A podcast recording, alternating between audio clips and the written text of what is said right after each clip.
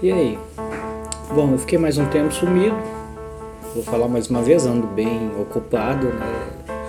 Sobrar tempo sempre sobra, mas é isso, é assim que funcionam as coisas.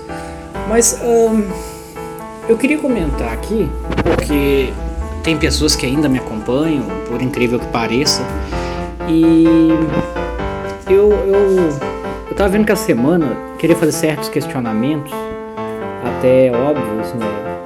Porque é, é a partir do, do da, da seguinte questão. O que aconteceria se o cachorro que corre atrás de uma moto ou de um carro conseguisse pegar a roda? O que viria depois? O que, que ele faria se ele conseguisse pegar a roda? Eu sei que tem muitas possibilidades, mas eu não consigo ter nenhuma resposta concreta. E eu tô falando disso porque entre tudo que, que tem acontecido esse ano, eu fico pensando o que aconteceria se as pessoas conseguissem o que elas querem. Tipo, o mais breve agora foram as eleições dos Estados Unidos. O Biden ganhou, beleza, até aí tudo bem. Só que e se o Trump ganhasse? O que, que mudaria? Nada mudaria. E as pessoas que estavam lutando pra, no Brasil para que o Trump não ganhasse, o que elas ganhariam se o Trump ganhasse também? Entendeu? Independente de quem ganhasse lá, o que realmente mudaria para essas pessoas? O argumento do, dos adolescentes aqui era o seguinte: estou torcendo para que o Trump perca porque o Bolsonaro apoia o Trump. Então, o que muda para o Bolsonaro ou para o Trump ou para esses adolescentes que nem votam?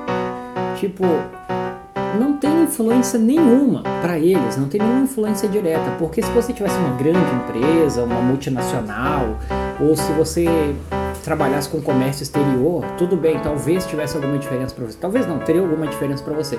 Mas não, porque você não trabalha com dólar, o dólar não interfere na tua vida, porque desses adolescentes que ganham tudo de mão beijada dos pais hoje em dia, sabe, ter uma vida extremamente fácil e em tempos fáceis, o que deturpa muito a visão de realidade deles. E ainda mais esse ano que ficou, as pessoas ficaram presas dentro de casa, elas não tiveram escolha. Então, essa prisão domiciliar botou todo mundo mais colado na internet, né, sobre os assuntos da internet, sobre a internet em si também, né? Então, isso mostrou para mim, pelo menos, que o engajamento das pessoas com as coisas é extremamente ilusório. Porque uma delas foi que a escola franco-brasileiro, acho que é no Rio de Janeiro ali, ela está obrigando os alunos, como se fosse uma ditadura, a aceitarem a, esse linguajar que eles estão estão dizendo que é o correto, né? Que em vez de usar menino ou menina, eles vão falar menine, querides. Tipo, obrigar de forma ditatorial, sabe, como ditadores, não me parece correto, não no nosso país pelo menos. É, eles dizem que isso é para inclusão e não sei o que, mas na verdade não. Isso tudo é falta do que fazer. Se dessem, dessem uma prova de português para todos os brasileiros que sabem ler e escrever, será que todo mundo se sairia com uma nota extremamente boa para assim, mostrar assim, não, nós sabemos o português e podemos mudar isso porque estamos corretos e temos um fundamento, temos um argumento, temos uma base sólida para mudar isso? Ou será que isso tudo é só uma ilusão, uma utopia? E se eles conseguirem isso, o que, que vai mudar para eles? Nossa, agora sou chamado de menine. Qual a maldita diferença de ser chamado de menino ou menina para menine? Entendeu? Excluir o sexo masculino ou feminino realmente vai mudar alguma coisa nesse ano ou nos anos futuros? Ah, vamos mudar o país com isso. Eu tava, tava vendo um vídeo mais cedo que falou sobre um exemplo francês que eu não me lembro agora, mas eu criei o meu próprio exemplo em inglês. Em vez de falar Miss e Mister, o que, para que, que eles mudariam isso? Ia ser mixes? Ia ser winks? Ia ser gnomo? Que, que palavra que seria? Entende? Já que na nossa língua isso tem uma influência e o brasileiro está tão preocupado assim com a eleição dos Estados Unidos, então no que que tudo isso mudaria? No que que o que que isso tudo significa para as pessoas? Mudando um pouquinho de assunto também, mas outro assunto entre aspas frustrante foi a demissão de uma professora que alegou que quem o mandante do assassinato da, da Marielle o mandante do crime era o Bolsonaro. E eu não sei bem de quando foi isso, eu sei que eu assisti um vídeo sobre isso ontem. Hoje eu vi um outro vídeo já falando da demissão dela. Não sei quando foi a demissão, se foi hoje, se foi ontem, se tem uma semana, não sei, porque eu não sei de quando é essa notícia. Só sei que eu vi o vídeo ontem e outro vídeo hoje. E assim, obviamente eu acho que foi um extremismo da escola, né? porque eles não queriam que a opinião daquela professora refletisse sobre a opinião de todos os outros professores ou da escola em si. Mas agora, uma professora que ensina para os seus alunos uma, uma fake news, né, como se fosse uma verdade, que dá a notícia mastigada para eles, mas uma notícia falsa, realmente ela tem que ter uma punição. Eu acho que foi muito extremo demiti-la.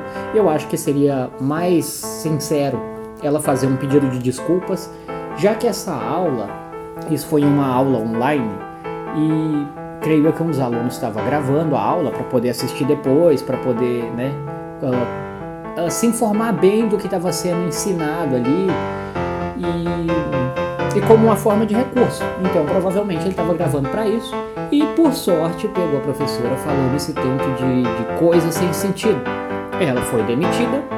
Eu acredito que ela deveria ser processada pelo Bolsonaro, que seria o mais correto, e um pedido de desculpas na internet, já que o vídeo dela viralizou, já que isso aí tá, tá em tudo que é canto já, basicamente todo mundo que, que, que assiste YouTube deve ter visto pelo menos ali alguém falando sobre isso, mesmo que não tenha assistido o vídeo, mas deve ter visto uh, uma thumbnail, alguma coisa falando sobre isso. Então é o seguinte, esse ano tá muito louco, mas eu não, não tô conseguindo entender onde as pessoas querem chegar com essas lutas, né? Não é uma luta política, realmente política, é uma luta onde tem políticos incentivando, isso é óbvio. Porque se tu usa o lado frágil das pessoas, a parte mais frágil do ego delas, como inspiração, aquelas pessoas passam a acreditar em você. Isso é uma manipulação descarada feita pelos políticos. Um exemplo disso é o feminismo. O feminismo era para ser algo bom, era para ser algo correto, mas de forma alguma ele está sendo assim. É, é, como se tu desse as informações para um adolescente de 13, de 13 a 15 anos, né? E simplesmente manipulasse ele como se aquelas verdades cortadas, né, fossem as únicas existentes. Então, assim, o feminismo, lutar pelos direitos iguais é uma coisa. Agora, botar a mulher em um patamar e o homem como errado, isso aí não é igualdade. A igualdade seria direitos iguais. E pela Constituição, todo mundo tem direitos iguais. Pelas leis brasileiras, todo mundo tem direitos iguais. E algumas delas realmente favorecem as mulheres. Tipo, a mulher grávida tem o direito lá de, de, de se afastar do serviço e continuar recebendo. Isso é, é um direito da mulher, é um direito correto que é aceito pelos homens. Imagina agora se os homens fossem lutar pelos direitos iguais e querer uma situação dessa também. Uma situação onde ele pode ficar em casa recebendo. Aí vai dizer assim: ah, mas a mulher está grávida. Sim, e nós aceitamos isso como homens, como correto, como direitos iguais, nós aceitamos isso. Porque tu não vê bafafá aí pela internet dizendo, reclamando disso. Né? Ah, os salários. Eu já falei sobre salário aqui antes.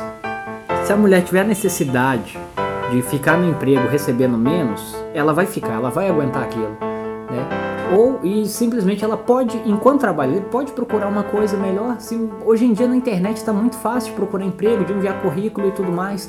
Tu, uh, se tu não tiver tempo, uh, obviamente tu procura o número de telefone, dá uma ligada, nada como cinco minutinhos no telefone para tentar acertar as coisas, nem que seja marcar uma entrevista, qualquer coisa assim, sabe? Se a pessoa estiver achando ruim, ela vai dar um jeito de correr atrás. Porque é aquela coisa, é brasileiro, né? E brasileiro tem um jeitinho dele. Mas agora, simplesmente reclamar que, que o homem ganha mais e tudo mais, o homem se submete a muito mais coisas do que as mulheres. Obviamente tem mulheres que se submetem a muitas coisas, mas agora sim, pelo menos nos locais que eu trabalhei, sempre foi aquela coisa, se tiver algo pesado, pode ser de outro setor, né? Se for um setor onde só tem mulheres no dia ou se só trabalham mulheres naqueles setores, chama um homem para pegar aquela coisa pesada. Não tem nada a ver com o feminismo, com o masculino, sabe? Não tem nada a ver. Chama o homem para pegar aquela coisa pesada e pronto. E sempre funcionou assim, sempre foi assim, como eu disse, nos locais que eu trabalhei. Deve ter outros locais que abusam disso, assim como tem locais que usam de, de trabalho infantil. Uh, vira e mexe, eu sempre acho alguma notícia de escravidão ainda no Brasil, trabalho escravo no Brasil, entendeu? E assim por diante. Mas direitos iguais é uma coisa totalmente diferente. Sem contar que direitos iguais, e puxando mais uma vez para o assunto política, a Dilma foi colocada como presidenta. E tudo bem. E daí tem gente que gosta, tem gente que não gosta, mas a maioria da, das matérias que eu vi, matérias de jornais, jornais que eu digo jornais sérios, né? Jornais estão há muito tempo, que têm uma responsabilidade com, com as notícias e tudo mais. E escrevendo presidenta, tipo, e daí, beleza, quer chamar de presidenta, chama. É correto? Não é? Tanto faz.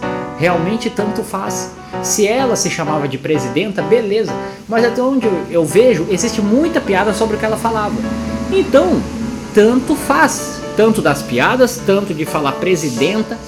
Mas agora eu nunca vi nenhum homem jornalista que fez faculdade e tudo mais e, e, leva isso a sério reclamar porque o, o, o, nome da profissão dele é jornalista no, no, no feminino. Nunca vi reclamando disso. Se tem um ou outro, problema deles também. Mas agora, tá vendo uma mobilização sobre isso? Não, não podemos ser chamados de jornalista, temos que ser chamados de jornalisto. Eu acho que se, se tivesse um movimento disso, seria mais uma piada na internet. Né? E eu tô falando demais, isso tá até parecendo uma retrospectiva, mas se fosse fazer uma retrospectiva desse ano, eu acho que ia gastar umas duas horas, viu? Porque é muita coisa. Esses são só alguns assuntos entre a semana passada e essa que eu venho acompanhando. Procurei um pouco de informação antes de chegar aqui e falar qualquer coisa também. Só acho que isso tudo é muito frustrante porque, como eu disse no início, para mim tudo isso não passa de cachorro correndo atrás da roda. E se eles pegassem, quando eles pegarem a roda, e daí? E depois? O que vai acontecer? Qual é a grande mudança? Entendeu? Pelo menos é isso que eu acho. Não vejo mudança nenhuma, mudança real, mudança significativa. Ah, mas a mudança é para a pessoa, isso, aquilo. Mas a mudança para a pessoa tem que partir dela mesma. Primeiro ela tem que aceitar uh, como ela é ou como ela quer ser, como ela quer ser chamada. Isso aí é questão dela, entendeu? Mas dizer que o Estado tem que botar leis para isso e te obrigar a fazer essas coisas, a gente sai da democracia. Aí simplesmente a gente está vivendo uma ditadura mais uma vez. E que em vez de censurar as coisas e as pessoas, agora elas são obrigadas a fazer algo. Então é a mesma ditadura crescente, a mesma ditadura envolvente. E simples, isso tudo está acontecendo pela manipulação dos mais jovens, entendeu? Porque agora que todo mundo tem acesso à informação, todo mundo também não, né? Mas a grande maioria tem acesso à informação. Isso tudo é manipulado para que a informação que chegue até elas as corrompa. E espero que isso pare ou acabe em algum momento. E pelo menos por agora, vou ficando por aqui. É isso aí.